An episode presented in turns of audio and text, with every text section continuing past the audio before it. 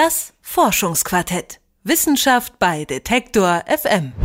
Den Blick starr auf den Bildschirm gerichtet, die Hände verkrampft am Joystick und es wird FIFA, Sims, Diabolo oder World of Warcraft gespielt. Vor allem junge Menschen sitzen stundenlang vorm Computer und daddeln.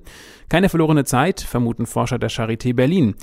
Die Neurowissenschaftler attestieren den Computerspielern in einer ersten Hirnstrukturstudie, dass das Belohnungszentrum der Jugendlichen größer ist als bei Nichtspielern. Das Zentrum ist unter anderem für Begierde und Freude zuständig. Der Zusammenhang zwischen Ursache und Wirkung also, was war zuerst da, die Henne oder das Ei, soll aber noch besser geklärt werden. Simone Kühn forscht dazu an der Klinik für Psychiatrie und Psychotherapie der Charité in Berlin und ist am Telefon. Einen schönen guten Tag, Frau Kühn.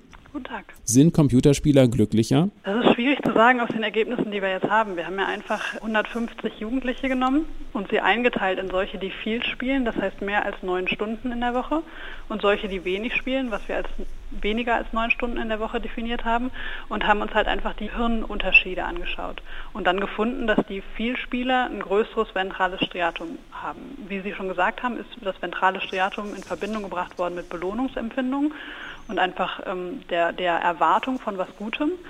Insofern kann es schon sein, dass man, dass man vermuten kann, dass Vielspieler mehr Belohnung in ihrer Umwelt wahrnehmen. Kann aber auch einfach sein, dass das ein angeborener Unterschied ist und, und das nicht mehr geworden ist durch das Spielen. Teile der sogenannten grauen Zellen waren ja bei Fehlspielern um einiges größer. Die sind auch die für strategisches Planen, Aufmerksamkeit oder Arbeitsgedächtnis. Die Forscher waren ja selber von den Ergebnissen überrascht. Haben Sie nicht mit so eindeutigen Ergebnissen gerechnet? Also man muss unterscheiden. Das äh, Ergebnis, was wir schon publiziert haben, betrifft das ventrale Striatum, das ist die Belohnungsregion. Und dann gibt es mhm. andere, eine andere Studie, die wir bis jetzt noch nicht veröffentlicht haben, wo wir gefunden haben, dass ähm, kortikale Strukturen im frontalen Kortex vergrößert sind bei Vielspielern. Das würde darauf hinweisen, dass die wirklich besser sind in Aufmerksamkeit, besser sein könnten in, in Gedächtnisfunktionen und sowas. Das sind aber andere Daten sozusagen. Das eine ist kortikale Dicke und das ist in, in der Tat ein überraschendes Ergebnis. Einfach weil man daraus schließen kann oder annehmen kann, dass es leicht möglich ist, durch Videospielen genau solche Regionen zu vergrößern und damit auch die Fähigkeit, Aufmerksamkeit zu fokussieren oder Gedächtnis aufrechtzuerhalten, verbessern kann.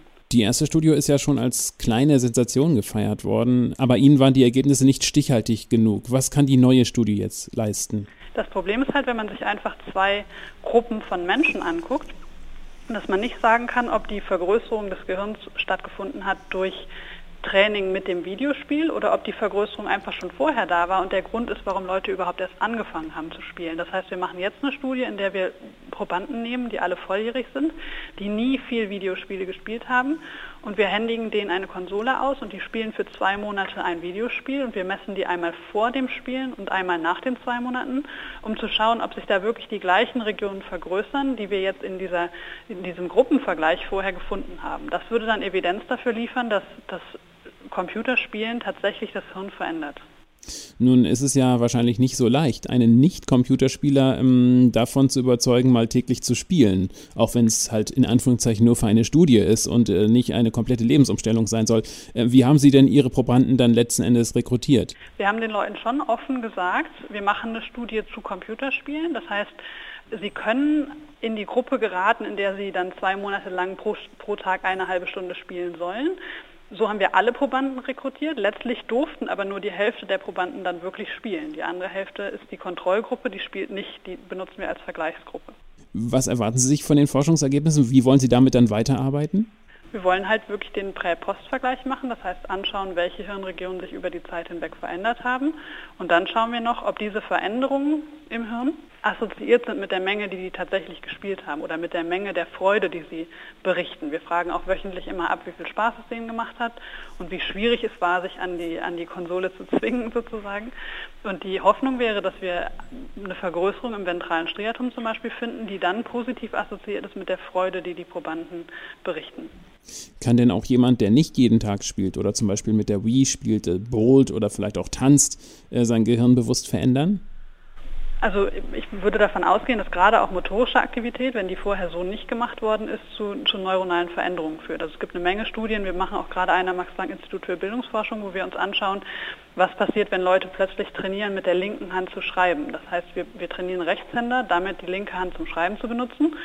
Und erwarten da halt auch Veränderungen im Kortex. Es gibt auch schon ähnliche Studien, die das gefunden haben. Das heißt, gerade bei Bewegung, wenn die neu ist und exzessiv ausgeführt wird, sollte das auch Hirnveränderungen machen. Oder auch bei Strategiespielen oder wenn es mal ganz banal ist, einfach ein Musikinstrument spielen lernen, könnte das auch Auswirkungen haben? Genau, das hat auch, das, das nachgewiesenermaßen macht das zum Beispiel Klavierspielen, wenn man jahrelang Klavier gespielt hat, vergrößert sich die Repräsentation der Finger im Motorkortex damit man einfach mehr sozusagen Ressourcen hat, um die Finger gut zu steuern.